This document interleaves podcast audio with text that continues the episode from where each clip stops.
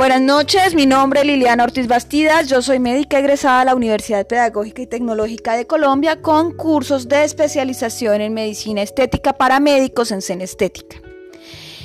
También soy la creadora de este podcast y estamos en eh, un episodio en donde vamos a hablar sobre el sueño en la edad preescolar y vamos a hacer algunas eh, aclaraciones de mm, eh, las diferentes situaciones.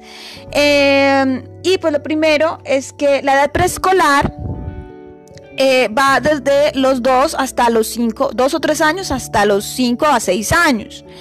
Y que para esta época un niño debe dormir más o menos un aproximado de entre 12 a 14 horas contando siestas. Es decir, un niño de esta edad suele dormir, un ejemplo, 10 a 11 horas en la noche y además de eso probablemente eh, una a dos horas en la guardería que pueden venir eh, siendo distribuidas entre eh, la mañana, media mañana, al mediodía y en la noche. Y esto se considera normal. También hay que aclarar que junto con la eh, con la actividad motriz y el desarrollo psicofisiológico en los primeros años de vida son eh, los pilares del desarrollo psicomotor y tiene que ver bastante con la definición del el adecuado aprendizaje y con eh, la regulación de la conducta en edades posteriores. Bien, entonces empecemos a considerar que eh, en el capítulo anterior habíamos hablado que los niños entre los 0 y los 12 años podían estar fácilmente durmiendo entre, eh, perdón, entre los 0 y los 12 meses podrían estar durmiendo a un aproximado de 18 horas contando siestas.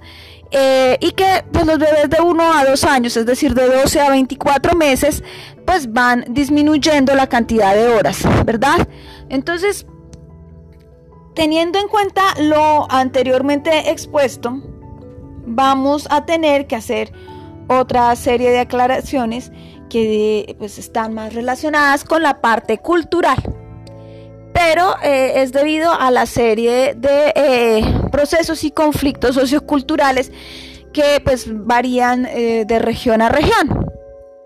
Pero hay un, un par de cosas que sí deben considerarse sí o sí eh, para la crianza de los hijos. Y es que los hijos, como dije en el capítulo anterior, no pueden ser accidentes, son opciones de vida, son alternativas de vida y una cosa es la formación de pareja y otra cosa muy distinta la formación de familia.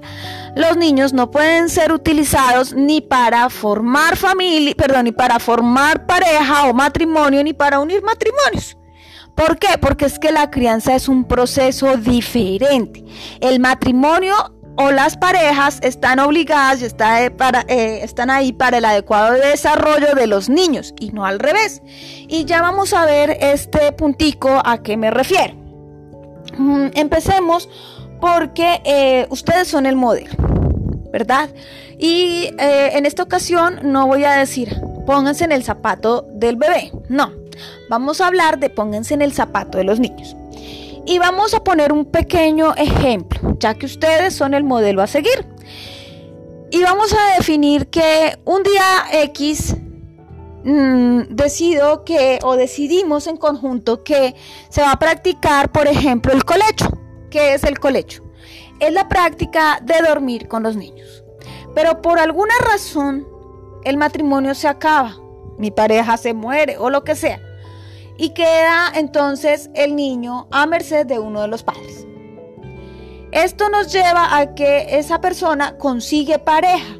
Perdón, qué tan rico es, qué tan delicioso es que le cambien a uno las reglas del juego sin que uno esté preparado. Entonces hay que sacar al niño de la cama, ¿cierto? Que estaba acostumbrado a vivir a dormir con sus padres, única y exclusivamente porque hay que meter a la otra pareja dentro de la cama. Eso es alterar las rutinas. Entonces, desde un comienzo se debe ser claro con cuáles son las rutinas, cuáles son los intereses, cuáles son las prioridades, incluso desde antes de la concepción del niño, porque la crianza no es una situación de solamente mantener y mantener a punta de dinero, ¿verdad? Implica un proceso de desarrollo en una persona que depende, sí o sí, depende de lo que tú como adulto, como papá, como mamá o como cuidador puedas darle y ofrecerle. Y eso incluye también el tiempo, la atención, eh, las conductas, el ejemplo. Entonces, este punto es supremamente importante y es la definición. Tú como ejemplo, la definición de las prácticas y de los modelos de crianza, porque eso se tiene que mantener. Ahora bien, si seguimos con la situación de que em, usted es el modelo a seguir, ¿verdad? Entonces eh, vamos a poner un ejemplo también relacionado con eh, que las, las reglas, las reglas que se impongan son para todo el mundo por igual. Y entonces, ¿por qué? Porque es que resulta que es que vamos a alterar la rutina por algo especial, pero el asunto es que, vuelvo y digo, hay que definir prioridades, ¿no? Entonces, si yo digo que no se ve televisión sino hasta cierta hora, es, es, hasta cierta hora, y eso lo incluye a usted, señor papá, señora mamá, señor cuidador, abuelito, abuelita, tía, que lo está cuidando, hermano mayor. ¿Por qué? Porque si yo digo que el niño se acuesta a las siete y media, 8 de la noche, ¿verdad? y apago la luz única y exclusivamente para el niño, pero yo sigo viendo televisión hasta altas horas de la noche. ¿Por qué? Porque hay un programa que me encanta, una serie que nunca pude terminar de ver y van a dar la repetición, etcétera. El niño va a tener algo que se llama estímulos y esos estímulos son sensitivos. ¿Cierto? Entonces volvemos al punto de las rutinas y del ejemplo. Entonces, significa que se acuerdan que yo estaba hablando de que había que tener eh, actividad física y que junto con la actividad física el sueño y el desarrollo psicológico eran los pilares importantes para el desarrollo adecuado y que tenía que ver con los procesos y de conducta. Bueno, entonces, ¿qué sucede? Sucede que estos estímulos eh, tienen que ver con el hecho de que la luz sea tenue, se acuerdan en el capítulo anterior, que la temperatura sea apropiada, que no se debe dormir con, eh, la, con, o sea, después de haber comido, ¿cierto? Ese tipo de eh, higiene del sueño se debe seguir manteniendo. Y pasamos a un tercer punto, que ahora no solamente está relacionado con eh, los estímulos sensitivos, así suaves o, que tengan que ver con, eh, con eh, cosas pues, más sutiles, como lo es la comida, etcétera, sino que tiene que ver con el hecho también de la televisión, que tiene que ver más con la parte auditiva y con la parte de atención. Y es que resulta que no está bien no es correcto que nos saltemos las normas ya establecidas y entonces el día X para podernos quitar de encima la responsabilidad de cuidar a este niño, decidamos que la tablet, el celular, la tele, el internet sean las eh, mejores nodrizas, cuidanderas o niñeras, como las quieran llamar. Y entonces ya, se acuesta a dormir y automáticamente le quito toda posibilidad de ver o de acabar su juego o lo que sea. Simplemente hay momentos para cada cosa. Y lo habíamos hablado la vez anterior. Vamos a tratar que unas horas antes de que el, em, el niño esté para acostarse a dormir una o dos horas antes, no tiene que ser tampoco cinco horas antes, puede ser una o dos horas antes, deberían realizarse prácticas que sugirieran que ya es el momento de acostarse a dormir, ¿verdad? ¿Por qué? Porque si vamos a jugar media hora antes de acostarse a dormir, un juego de Atari, Nintendo, bueno, lo que sea que esté de moda, en ese momento lo que va a tener que es estímulo visual, estímulo auditivo, estímulo emocional porque va a estar con su papá, va a estar con su mamá, va a estar con su hermano mayor, su ejemplo a seguir. Y pues obviamente el niño va a empezar a tener pataletas y a decir que no se quiere acostar a dormir y es entendible. ¿Quién quiere que le corten por decir algo que estén en una reunión y que decían, no, se fue la luz, están viendo un partido de fútbol y no, se les fue la, la luz? ¿Verdad? ¿Ustedes cómo se ponen? Se ponen agresivos, furiosos, etc.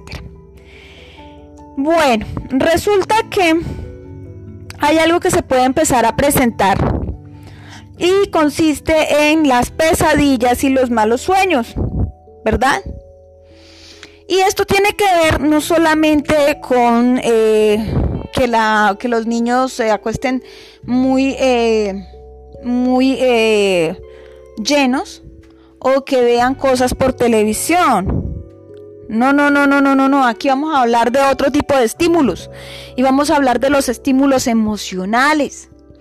Y es que ustedes no pueden convertir de ninguna manera, a ninguna edad, la cama como un castigo, ni la cama como... No, o sea, traten de solucionar cualquier tipo de problema antes de la hora de dormir. ¿Por qué? Porque no es sano, no es correcto, no es justo. Eso da, mejor dicho, la culpa que manejan muchas familias, la culpa que manejan como método de crianza en muchos hogares y que consiste en generar culpa en los niños y remordimientos. Puede generar problemas psicológicos a futuro. Y recuerden, ustedes son los culpables de ello. No nos quitemos culpas. No nos quitemos culpas. O sea, el hecho de que tú mandes a un niño castigado y se va para su cama y se acuesta a dormir, porque hizo o no hizo y no se soluciona ese problema, ese niño va a tener que acostarse a dormir con culpa. Y eso va a ser la culpa de ustedes. Así que si se levantan en horas de la noche y ustedes los castigan, obviamente que va a generar no solamente frustración e insatisfacción, sino también pesadillas. Y además de eso, un problema más grande a futuro. Y es que no les van a tener confianza. La falta de confianza en la adolescencia que va a generar que se metan en líos complicados y ustedes ni siquiera estén enterados. El último tip y el asunto ya tiene que ver es con salud. Y no hablo únicamente de salud mental. Resulta que en muchas ocasiones, si hacemos las cosas bien, puede salir mal. Muchos de ustedes se preguntarán por qué. Y esa es la ventaja de hacer las cosas bien. Podemos encontrar los problemas con mayor facilidad. Y vamos a hablar de algunos ejemplos en donde las cosas bien pueden salir mal, pero serán fácilmente controlables.